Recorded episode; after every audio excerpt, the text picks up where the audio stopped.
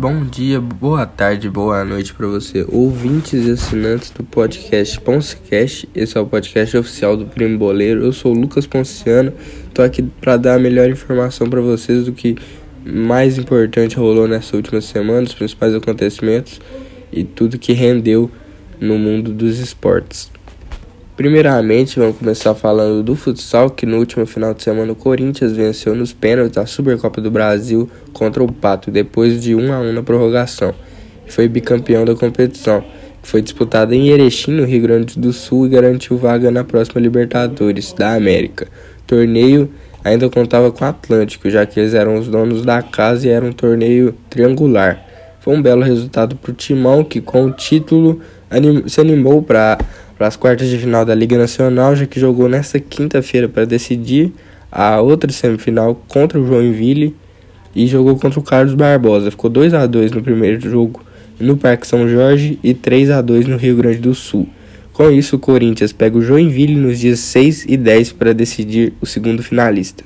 Já na outra chave, o Magnus venceu o jogo de ida por 6 a 0 contra o Tubarão fora de casa e no dia 6 joga a volta em Votorantim, a casa do Magnus. Fica na região metropolitana de Sorocaba. Eu creio que o Magnus garante a vaga na final no próximo jogo com folga. Mas lembrando que na liga não tem critério de saldo de gols, né? Quando um time faz mais, o outro tem que buscar esse resultado. Não, ganhou, ganhou. Não, independente do resultado. Foi uma breve passagem no futsal, agora vamos passar para o tênis que o calendário ATP dos torneios de 2021 já deve pipocar por aí nos próximos dias, já que há muitas dúvidas sobre principalmente a data do Australian Open, que pode interferir nos Masters 1000 de Indian Wells e Miami, e também no ATP 500 do Rio Open, que de acordo com o jornal Marca da Espanha, foi cancelado por esses motivos. Mas a organização do torneio afirma que vai ter sim o Rio Open. Sobre o Grand Slam australiano, é, pode ser definido nos próximos dias sobre o calendário. O L'Equipe divulgou algum, do, algumas coisas que devem se passar no torneio. Do dia 15 ao dia 17 de janeiro seria a chegada dos jogadores, até dia 31 seria o fim da quarentena, do dia 1 ao dia 7 de fevereiro seria os qualifiers dos torneios ATP e WTA, e dia 8 ao dia 21 de fevereiro seriam o, a chave principal do Australian Open. Essa quarentena iria ocorrer porque para ir para a Austrália precisa de fazer uma quarentena de 14 dias para quem entra ou sai do país. Por isso ia atrapalhar alguns torneios, Masters 1000 e o ATP 500 do Rio Open principalmente. Outras regras que o L'Equipe divulgou seria que os jogadores têm que ficar nos hotéis oficiais do torneio Cada tenista pode apenas sair do hotel por 5 horas por dia para treinar. Cada tenista deve arrumar um parceiro de treino durante as semanas de quarentena. Agora, se acontecer dessa forma mesmo, é uma grande estrutura criada pela organização. Tem de tudo, tem tudo para ocorrer da melhor forma possível e da maneira correta. Se funcionar, pode até abrir portas para diversos outros torneios em países mais rígidos em questões da pandemia. O circuito feminino, o WTA, vai ter praticamente o mesmo formato do masculino a partir do ano que vem. Os antigos torneios Premier Mandatory e Premier 5 serão os Masters 1000 de Doha, Dubai, Indian Wells, Miami, Madrid, Roma, Canadá, Pequim, Cincinnati e Wuhan. Todos os antigos Premier serão os WTA 500, todos os antigos International serão os WTA 250. Uma ótima notícia para para o tênis feminino que será bem mais organizado a partir do ano que vem.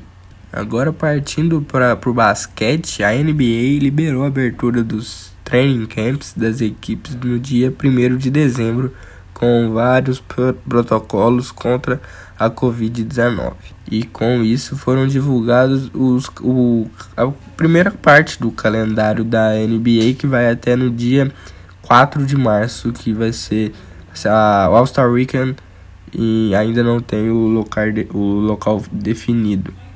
Logo na abertura, no dia 22 de dezembro, é, vai ter Brooklyn Nets contra Golden State Warriors, que é o reencontro do Kevin Durant com sua equipe, onde ele foi bicampeão da NBA. Esse jogo é às 9 horas, e Los Angeles Lakers e Los Angeles Clippers.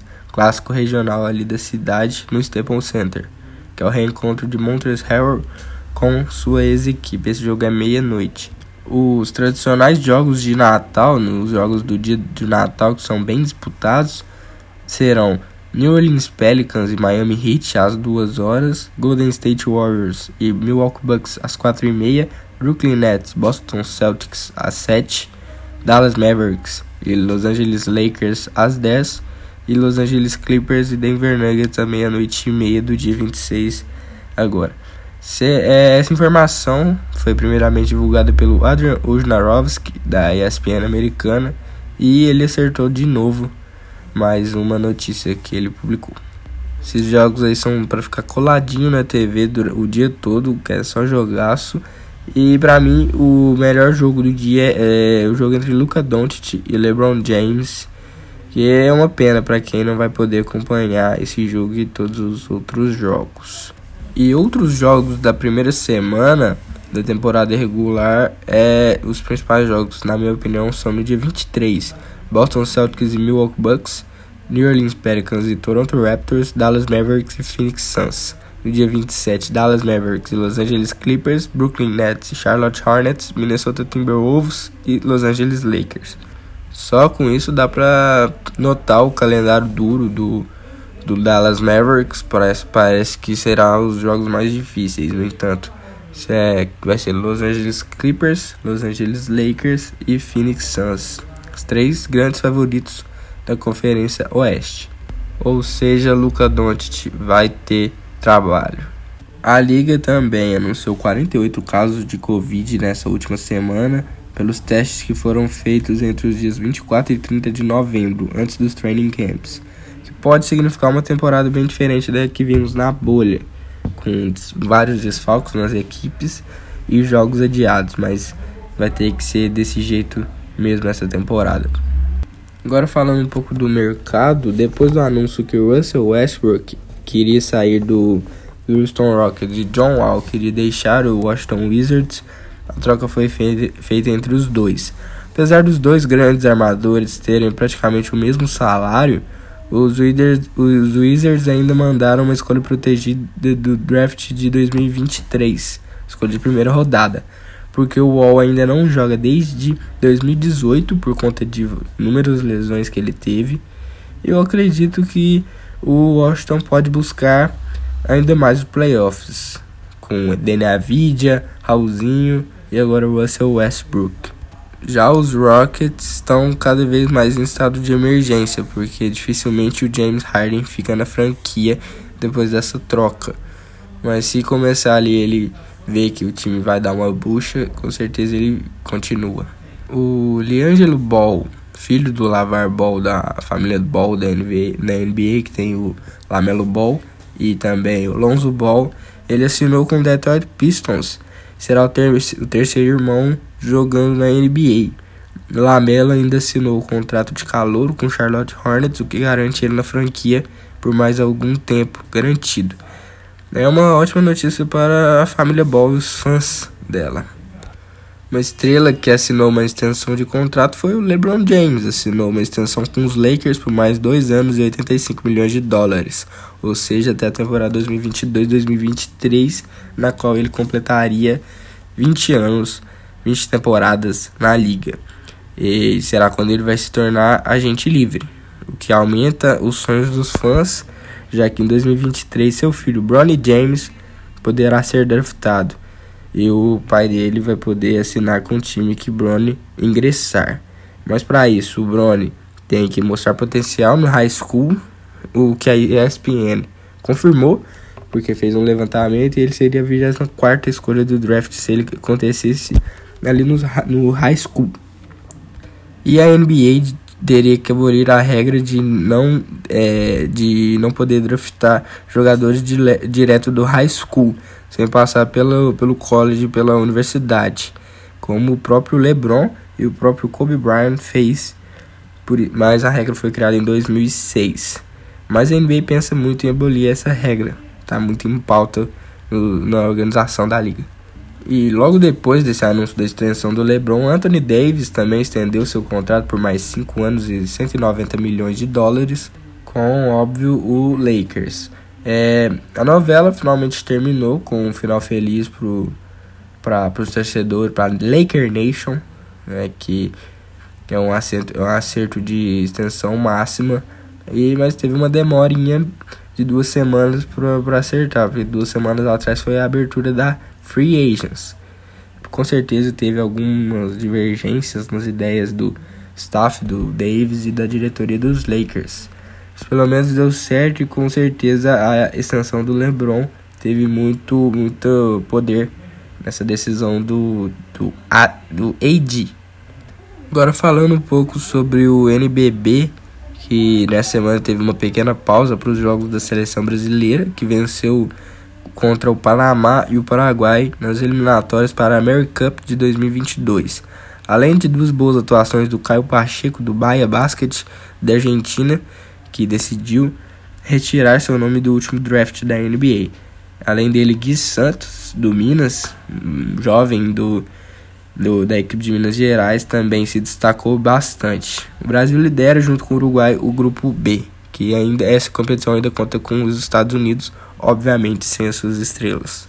Ainda sobre o novo basquete Brasil, que rescindiu o contrato com a Band né, de transmissão, ele agora vai ser transmitido pela TV Cultura na TV aberta, sempre nos sábados à tarde. Serão mais de 30 jogos, incluindo playoffs, torneio Super 8, finais e jogo das estrelas uma ótima notícia pro, pro basquete brasileiro, já que depois da rescisão com a Bandeirantes pensávamos que não teria mais a liga na TV aberta nessa temporada. Ainda bem que a TV Cultura apareceu e comprou essa ideia. Agora vamos falar um pouco da Fórmula 1, que no último domingo teve o GP de Bahrein, que sempre ele venceu, né? Lewis Hamilton ficou com a pole position no classificatório de sábado e venceu a corrida no domingo. Max Verstappen e Alexander Albon fizeram a dobradinha da RBR e ficaram no segundo e terceiro lugar. Mas isso não foi nem de longe os, de, os principais destaques da corrida. Que logo na primeira volta teve um terrível acidente com Roman Grosjean da Haas. Ele bateu contra a Guard Rail numa batida, num pequena batida com o Daniel Kvyat da AlphaTauri foi uma batida de mais de 42 toneladas de força, com o carro a mais de 250 km por hora.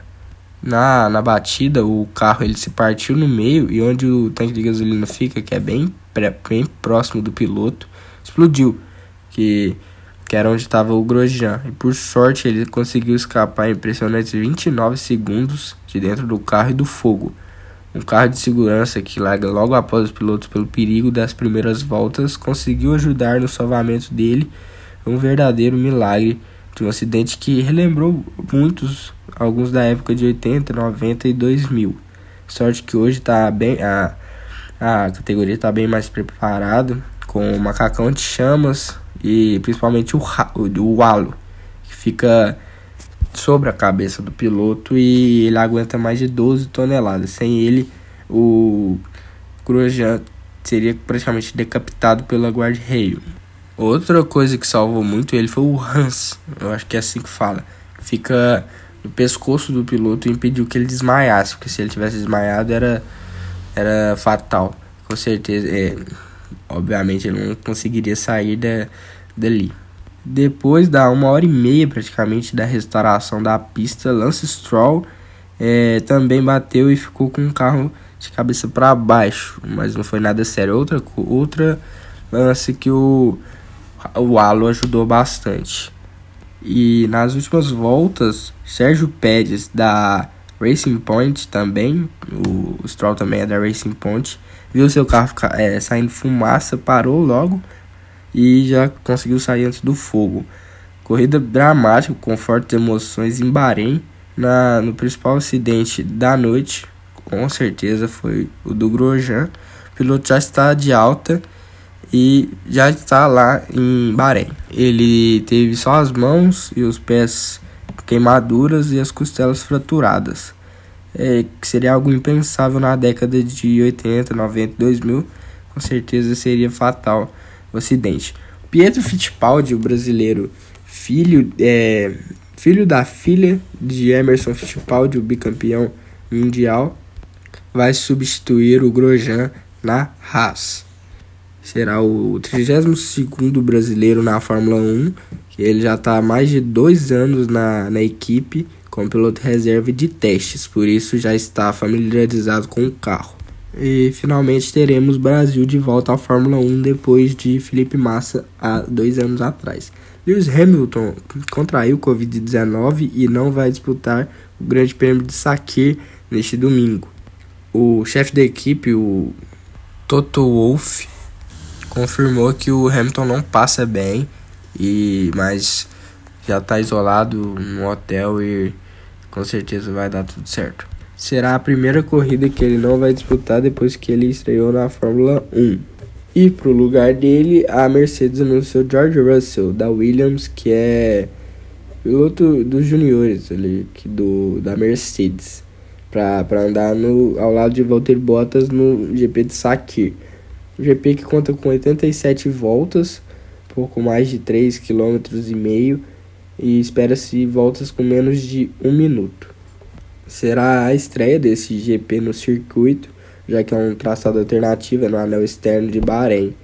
E para substituir o George Russell, a Williams confirmou Jack Aitken, de 25 anos, que está na 14ª posição da Fórmula 2, que é liderada por Mick Schumacher, filho da lenda Michael Schumacher, com 205 pontos, é, 14 à frente do segundo lugar. E ele foi anunciado como novo piloto da Haas para 2021, fazendo dupla com Nikita Mazepin, que é o atual terceiro lugar da Fórmula 2, já que os atuais pilotos Kevin Magnussen e Roman Grosjean não continuarão na equipe. Uma notícia muito boa para os fãs de Fórmula 1 que esperam uma bela carreira do Mick Schumacher, assim como eu. Com certeza não vai ter uma carreira tão impressionante quanto a do pai, mas esperamos muito dele. Mas sobre a notícia do George Russell, eu, eu não sei muito bem o que falar. Eu até acho um pouco de sacanagem tirar ele da, da Williams faltando duas corridas, mas a Williams é o pior carro do grid praticamente, junto com a Haas. É uma ótima chance para o garoto pilotar o melhor carro do grid e mostrar porque que ele está na Fórmula 1, já que ele tem bastante potencial. Então depende muito da opinião de cada um. Se você quiser me mandar no direct ou no comentário do post desse podcast, lá no meu arroba, arroba primo boleiro, se quiser seguir lá, aproveita e me manda aí o que, que você achou dessa notícia. Vou falar um pouco de luta agora. Batalha entre Mike Tyson e Roy Jones Jr.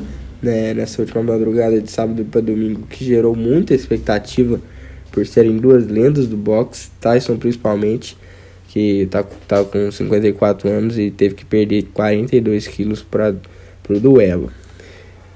Ele estava em ótima forma para tudo que passou quando se aposentou apresentou dos rings, diferente do Jones, que estava em péssima forma, bem pesado, é, bem mais pesado que Mike. A luta não foi tão boa quanto a expectativa gerada nela, mas quem acompanha já sabia que seria uma luta mais cadenciada, por serem lutadores aposentados há mais de 10 anos. Eles até que se surpreenderam com o desempenho do, do Mike, que buscou muito mais a luta, muito mais a vitória e querendo mesmo partir para cima se mostrando muito mais com um preparo muito melhor que o do do Ray Jones Jr. Esse que se mostrou muito mais cansado, amarrando o combate e segurando Mike quando partir mais para cima, evitando consideravelmente a trocação franca, segurando o regulamento debaixo do braço para falar bem a verdade. Como essa luta teria várias regras exclusivas, como é, não teria doping para maconha, seriam oito rounds de dois minutos ao invés dos 15 rounds de 3 minutos tradicionais, além de, do, da organização pedir para os lutadores não buscarem um nocaute para ter mais tempo de exibição, e como foi determinado pela Comissão Atlética da Califórnia, não haveria um vencedor, sem ser por nocaute.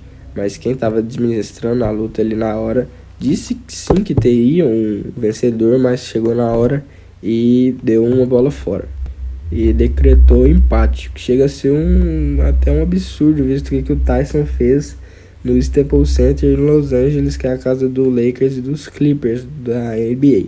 Não foi uma exibição esplendorosa do Mike, mas foi muito melhor que o Roy nos oito rounds. Só para você ter uma ideia, Mike acertou 36 golpes com força, contra só quatro de Jones. Verdadeiro massacre na Califórnia. E dava pra ver na cara do, do Mike que ele ficou decepcionado com o resultado. Dava pra ver que ele ficou muito ali mais não tão nervoso, mas bem, cara, bem fechada.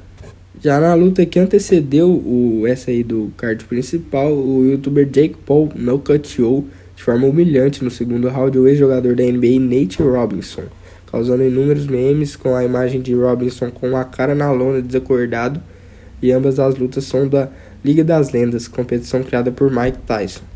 Jake Paul, que é um youtuber que coleciona várias polêmicas, é procurado até pelo FBI, é, né, uma pessoa bem polêmica na internet.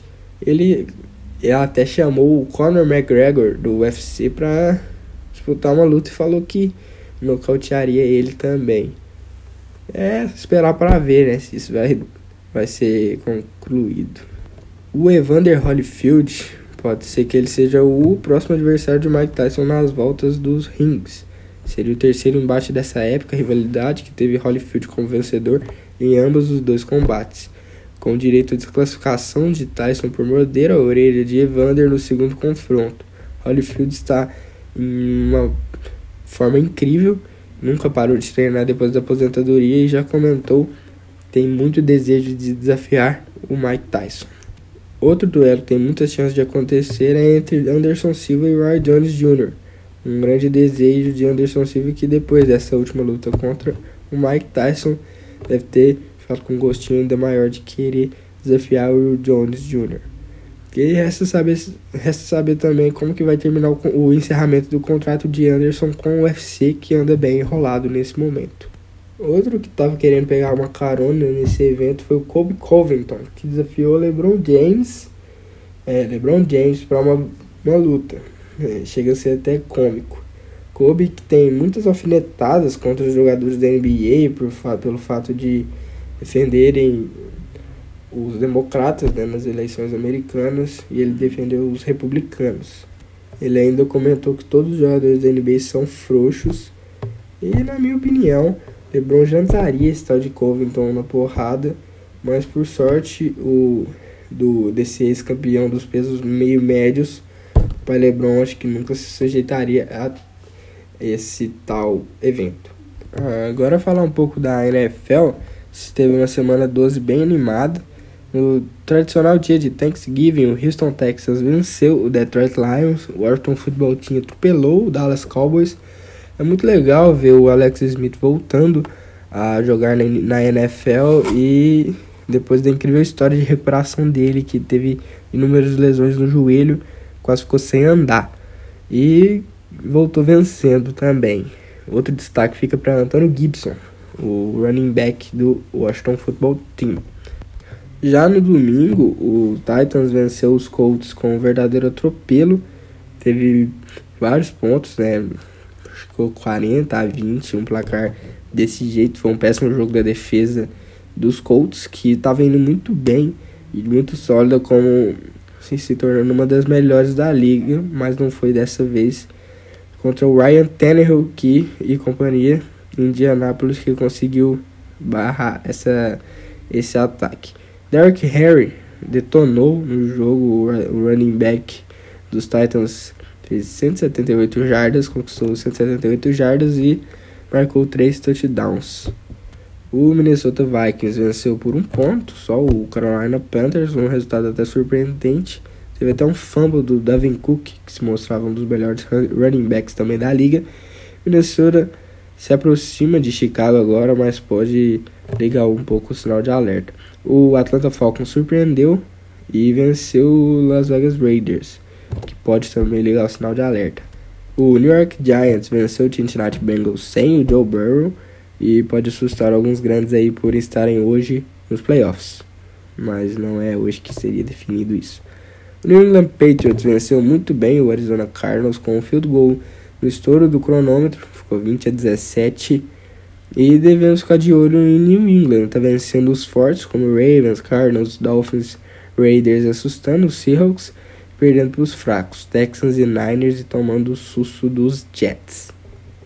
O Miami Dolphins venceu o New York Jets, mas Ryan Fitzpatrick tem que ficar mais ligado em campo, porque se fosse um time minimamente melhor, Miami perderia. Lembrando que ele tá, é, Miami estava sem Tua Tango Vailoa por lesão. O Buffalo Bills venceu o Los Angeles Chargers com um péssimo jogo de, da equipe de Los Angeles, chamadas terríveis do coordenador ofensivo, que pediu um timeout para cobrar um field goal no final do jogo. É bem complicado. O Kansas City Chiefs venceu o Tampa Bay Buccaneers no próximo estádio do Super Bowl e claramente se mostra o favorito ao título. Foi um duelo entre os dois grandes quarterbacks de elite da NFL, é, Patrick Mahomes contra Tom Brady e Mahomes fez um estraguinho no GOAT. Um jogo magistral do camisa 15 do, dos Chiefs, foram três passos para touchdown, 37 passes certos de 49 tentados e 462 yardas aéreas conquistadas, sendo 200 praticamente no primeiro período, onde os Chiefs não tiveram pena e abriram um placar de 17 a 0. Foi crucial para a vitória. É, outro que se destacou muito pelos, pelo time de Kansas City foi o Tarek Hill. O wide, wide receiver conquistou 13 recepções para 269 jardas e marcou 3 touchdowns. Ambos os jogadores chegaram muito perto dos recordes de mais jardas conquistadas por wide receiver e quarterback em um jogo e ficaram aí na média de 100 jardas para o recorde. Mas o time de Kansas ali no final tirou um pouco o pé do freio e tem que tomar mais cuidado com isso, porque nos playoffs, se der alguma coisa errada, já era. Os Buccaneers até fizeram um jogo melhor no segundo tempo, foram 345 jardas de Tom Brady com 3 touchdowns, mas novamente duas interceptações ridículas no terceiro período foram essenciais para a derrota. Assim como aconteceu na derrota para o Los Angeles Rams. O Tom Brady tem que ficar mais esperto nisso aí. O Jacksonville Jaguars perdeu por 25 a 27 do Cleveland Browns e o New Orleans Saints venceu o Denver Broncos passando por cima mesmo. Denver que jogou com sem quarterback pois o Jeff Driscoll testou positivo para a Covid-19 e a NFL decidiu afastar os outros quarterbacks, Drew Locke, que é o titular, Rhett Ripien e Blake Bortles, já que eles ficam sempre juntos, assistam, vi assistem vídeos juntos de quarterback, e estavam e foi flagrado uma imagem que eles estavam sem máscara em uma reunião da dos QBs. Mas os Broncos não tiveram mais casos positivos é, eles tiveram que improvisar o Kendall Hinton, que é um wide receiver do practice squad, que nunca tinha jogado na liga e não, recebia um teco há dois anos e que atuou de quarterback só no college. Conseguiu 1 de 9 nos passes, 13 jardas conquistadas e duas interceptações, uma atuação pífia. Pode-se até discutir se a liga deveria ou não adiar o jogo, visto que os quarterbacks não têm como ser substituídos como é como os goleiros no futebol, mas também foi um contágio controlado e não tinha riscos de contaminação na outra equipe. Na minha opinião, não deveria adiar, pois foi um, um erro dos próprios jogadores e, como disse o head coach do Denver, que falou a mesma coisa. Apesar da péssima organização da NFL, que está tendo péssimos protocolos contra a Covid. O Green Bay Packers atropelaram o Chicago Bears dentro de casa em um dos maiores clássicos da liga.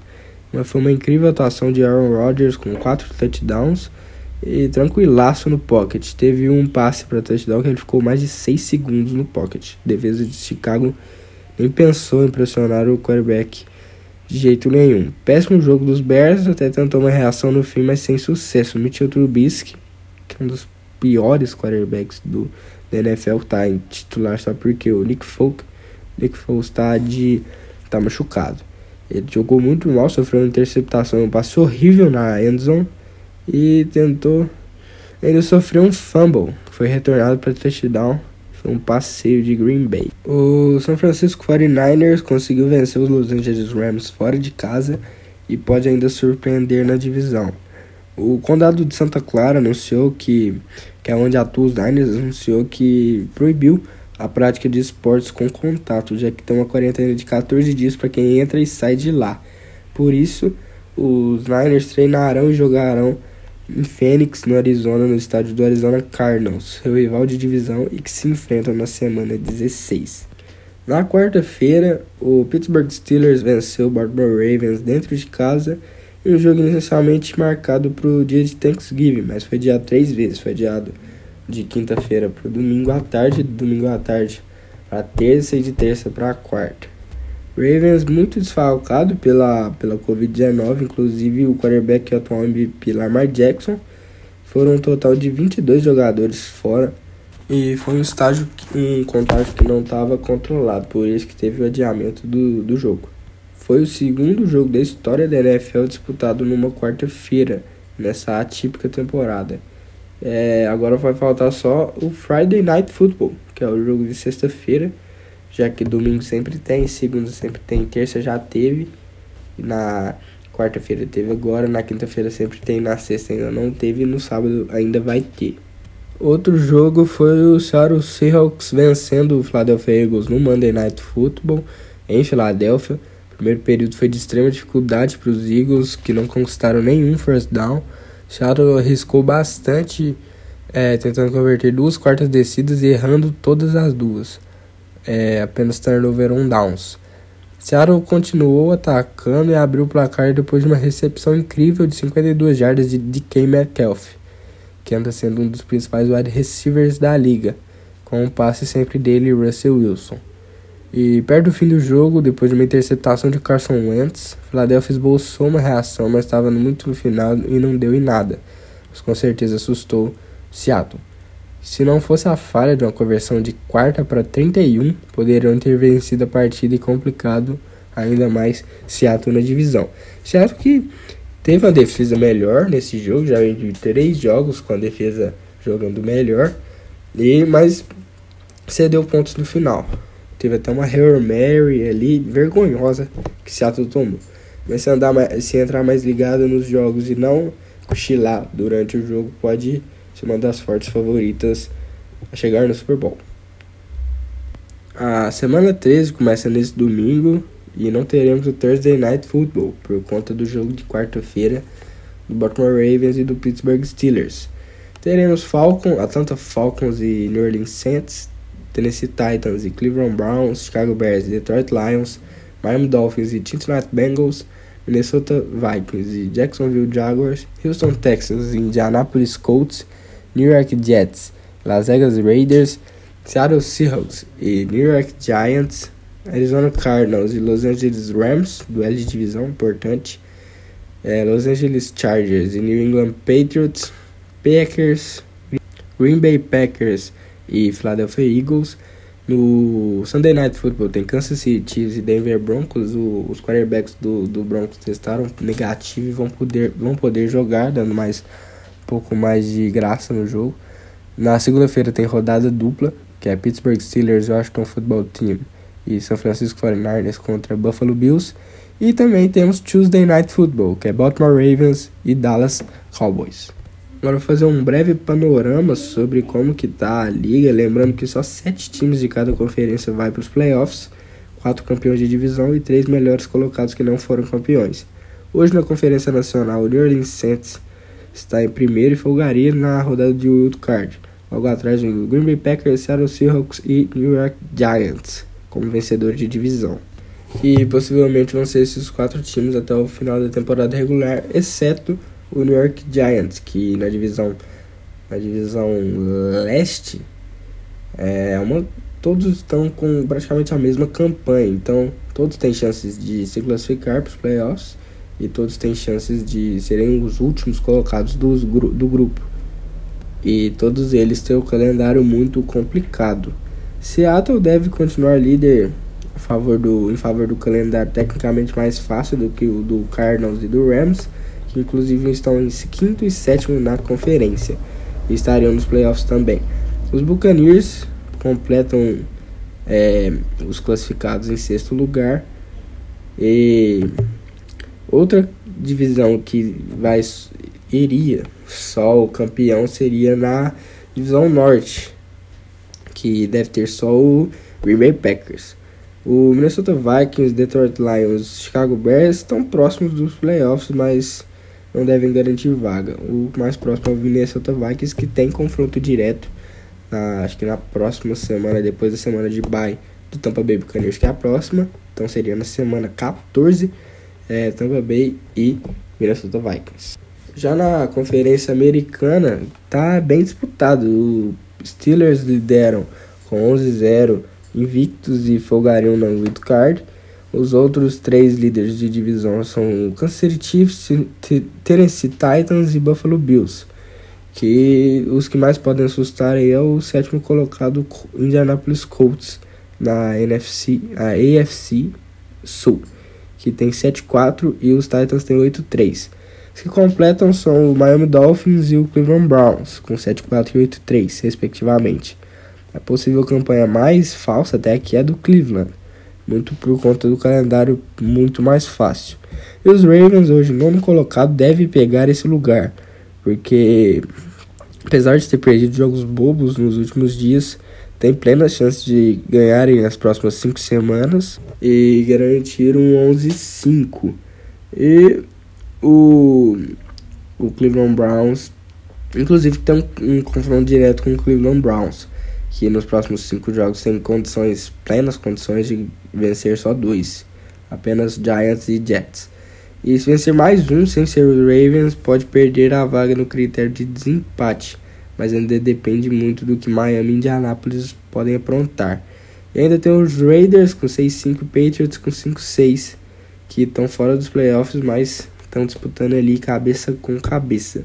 Vai ser muito bom de acompanhar essa reta final de temporada regular, tem muita coisa para rolar, tem um cardápio para todos os gostos.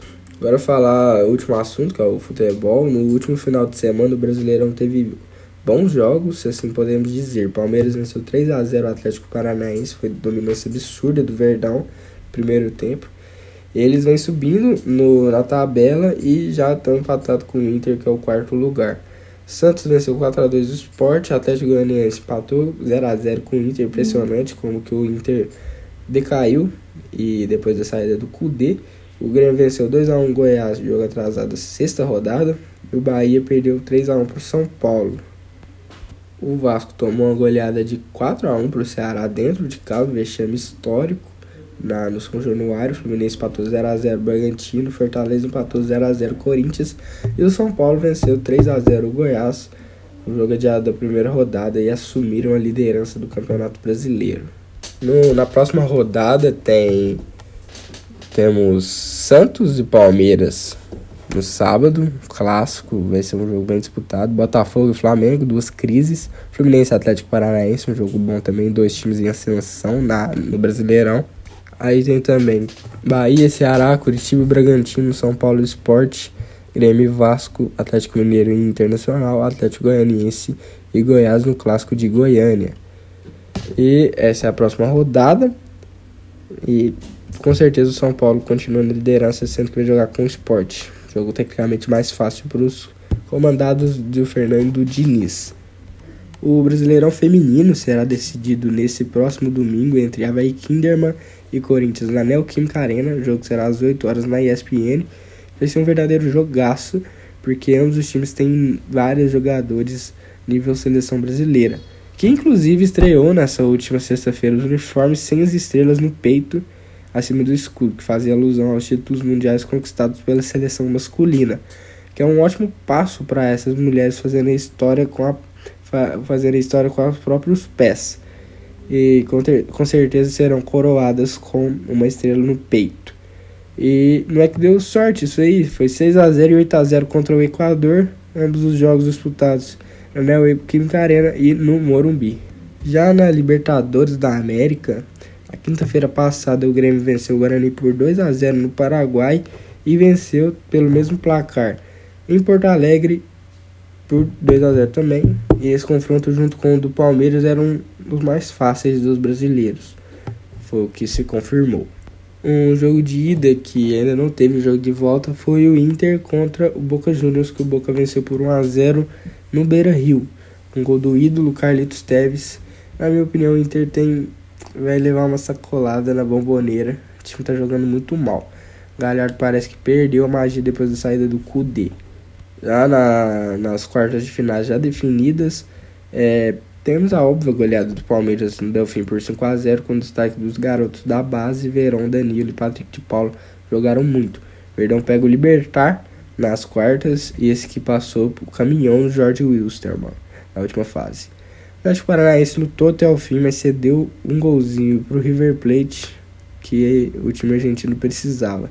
Foi dois jogos muito disputados, mas infelizmente não deu para o Furacão. O River que pega agora o Nacional do Uruguai o é, reencontro do Marcelo Galhardo com a equipe do Nacional, onde ele conquistou seu único título nacional, seu único campeonato nacional, né, já conquistou inúmeras copas pelo River. E o Nacional que venceu nos pênaltis do Independente Del Valle depois de dois jogos 0 a 0 O Santos passou aperto na Vila e perdeu para a LDU por 1 a 0 mas a vantagem de 2 a 0 construída no Equador ajudou os Santistas com o gol fora de casa. Eles que vão pegar o Grêmio nas quartas de final. Já o Flamengo empatou duas vezes com o Racing por 1 a 1 jogou bem melhor que os argentinos do Maracanã, mas não conseguiu fazer o gol. Empatou só nos acréscimos com o Ilharão, nos pênaltis o próprio Arão perdeu e eliminou o Flamengo. É, perdeu muito dinheiro com essa com a eliminação da Libertadores e com a eliminação na Copa do Brasil, sendo que a diretoria é, já tinha como garantido o dinheiro das quartas de final da Libertadores e semifinal da Copa do Brasil, o que não se confirmou. É, e agora o Racing deve pegar o Boca nas quartas de final. O River Plate pega o Nacionais no, no Nacional no dia 10 e, e 17 de dezembro, dia 10 no Estádio Libertadores de América e no dia 17 no Gran Parque Central. O Libertar pega o Palmeiras no dia 8 e 15 de dezembro, o primeiro jogo no Defensores del Chaco e o segundo jogo no Allianz Parque. O Grêmio pega o Santos, dia 9 e 16, primeiro jogo na Arena do Grêmio, segundo jogo na Vila Belmiro. E o Racing pega o vencedor de Inter e Boca Juniors, dia 16 e 23 de dezembro. No último final de semana, no futebol europeu, tivemos uma coisa inusitada no jogo que o Barça goleou por 4 a 0 o Sassuolo. O Messi recebeu uma multa pela homenagem a Maradona quando fez o gol mostrou a camisa do News Old Boys que ele tava por baixo. É, time de, que é o time de infância do Messi e que o Maradona atuou por pouco tempo. O gol, inclusive, que o Messi marcou foi bem parecido com o de Maradona. É, a multa é de incríveis 600 euros, que é troco pro Léo, e 180 euros pro Barcelona. Algo que chega a ser até um absurdo. Agora, tirando as brincadeiras, chega a ser até um absurdo pelo. É, Cara, era só uma homenagem ao Maradona, não precisa punir o jogador por conta disso. A FIFA divulgou que vai manter o Mundial de Clubes no formato de sete times para a temporada de 2021. O torneio será em dezembro do ano que vem no Japão. A expectativa era no novo Mundial com 24 equipes, mas ele foi adiado pelo curto calendário, já que seria no mesmo período da Copa América e da Eurocopa. Provavelmente vai ser de, é, no ano de 2023, já que em 2022 é a Copa do Mundo no Catar. Na Nations League, sorteou os jogos das semifinais. Serão Itália e Espanha no dia 6 de outubro de 2021. França e Bélgica, que é a reedição da semifinal da Copa de 2018, será no dia 7 de outubro. Final Four, será em Milão, no San Siro, e em Turim, no Allianz Stadium. Final e o terceiro lugar são no dia 10. A próxima rodada do futebol europeu tem alguns jogos interessantes para ficar de olho. O Bayern, o Bayern de Munique pega o RB Leipzig, que é o duelo dos dois, é, dois fortes candidatos ao título, são os dois líderes. Chelsea pega o Leeds, Manchester United pega o West Ham, Manchester City pega o Fulham, Sevilha pega o Real Madrid, Juventus, o Turino, Tottenham, o Arsenal, Liverpool, o Wolverhampton. Agora falando um pouco da Champions League, que foi nessa terça e quarta, teve a quinta rodada e foi bastante emocionante. Já temos o Bayern de Munique, Manchester City, Porto, Liverpool, Chelsea, Sevilha, Borussia Dortmund, Barcelona e Juventus classificados para as oitavas. Midland, Rennes, Zenit e Basak Serrer eliminados, Krasnodar na Europa League. O resto ainda é matar ou morrer para decidir quem vai se classificar para as oitavas. No grupo A, o Bayern tá bem tranquilo, tá de boa. Mas não sei se o Atlético Madrid tá classificado. E vai, não sei se eles vão se classificar. É, empatou com os reservas do Bayern em casa e vai ter que decidir a vaga contra o RB Salzburg fora de casa. Um duelo complicado para o Simeone, que está balançado no cargo. Só o João Félix garantindo o Atlético de Madrid, que ele está jogando demais. Na minha opinião, o Atlético consegue pelo menos um empate lá na Áustria. O grupo B, que não tem nada definido, o Shakhtar venceu o Real Madrid, roubou o segundo lugar dos merengues e a Lanterna Inter venceu por 3 a 2 o líder Borussia Mönchengladbach. Borussia tem 8 pontos, o Shakhtar tem 7, Real 7 e Inter 5. Ninguém tem mais que duas vitórias no grupo, que é impressionante. A Inter pega o Shakhtar na próxima rodada e o Real pega o Gladbach na semana que vem. Ah, para a Lanterna Inter se classificar, precisa, vencer e torcer para que o Real e o Borussia não empatem. Senão já era. E quem ganhar dos outros três tá dentro das oitavas. O que pode ser esse empate aí entre Real e Borussia pode ser até que combinado, né? Se os dois times virem que o que a Inter tá destruindo o Shakhtar no primeiro tempo, com certeza eles vão querer empatar esse jogo. Então o Conte tem que usar algumas estratégias aí para tentar é, enganar os outros times. Na minha opinião, falar agora opinião minha, você não precisa concordar nem discordar. O Zidane não é treinador para o Real Madrid. Ele muda o time toda hora, não dá confiança para os jogadores. Pegou um time pronto nas conquistas da Champions, além de ter o Cristiano Ronaldo decidindo todos os jogos no mata-mata. E agora que o time precisa de uma reformulação urgente, não faz nada de novo para mudar. É. Cara, eu acho que o Zidane é muito superestimado, é um dos técnicos mais superestimados da Europa. Teve até um lance que viralizou do, dos meio-campistas e atacantes do Real Madrid, tudo ali no bolinho enquanto o Shakhtar atacava. Foi inclusive o lance do gol. É, é muito mal o que o Zidane tá fazendo. Se você concorda ou discorda, me manda no direct ou no Instagram a sua opinião. Mas na minha opinião, Borussia Mönchengladbach e Shakhtar se classificam para as oitavas de final. No grupo morto, no morto grupo C, City e Porto já estão classificados empataram na última rodada. Os eliminados que brigam por Europa League, Olympique de Marseille venceu os Olympiacos e agora pega o Porto na última rodada. No grupo D, o Liverpool já se garantiu no primeiro lugar com 12 pontos, vencendo o Ajax e vendo o Atalanta empatar uh, contra o Midtjylland. Agora a Atalanta com 8 pontos pega o Ajax com 7 na Holanda e vai ser pegado demais esse jogo para decidir o segundo lugar, mas acredito que a Atalanta pelo menos consegue um empate. No grupo E, tem o Forte Chelsea né, em primeiro, Sevilla em segundo, Krasnodar em terceiro e Rennes em quarto. É, o Rennes decepcionando, mas esse grupo já está garantido, não tem mais nada em jogo. O Chelsea que venceu os espanhóis por 4 a 0 fora de casa com 4 gols do, do Giroud, que eu acho um ótimo jogador, é, fazendo o pivô dele muito bem. E eu acho que ele joga demais, demais particularmente. particularmente. É, mas o Chelsea está bem forte nessa Champions, se mostra com um belo setor é, defensivo, principalmente depois da contratação do Mendy, que já, já eu acho que é o goleiro que mais tem clean sheets na Premier League e na Champions League. Se mostra muito forte defensivamente, o que era um problema quando tinha o Kepa, e se mostra um dos pode surpreender Bayern de Munique e alguns favoritos aí nessa Champions. No grupo F, o Borussia Dortmund será o líder até o fim e empatou com o Lazio sem o Haaland que não joga mais em 2020, que é uma notícia muito triste. Os italianos têm que vencer ou empatar com o terceiro lugar Clube Bruges para se classificar. O Zenit é o quarto com um ponto.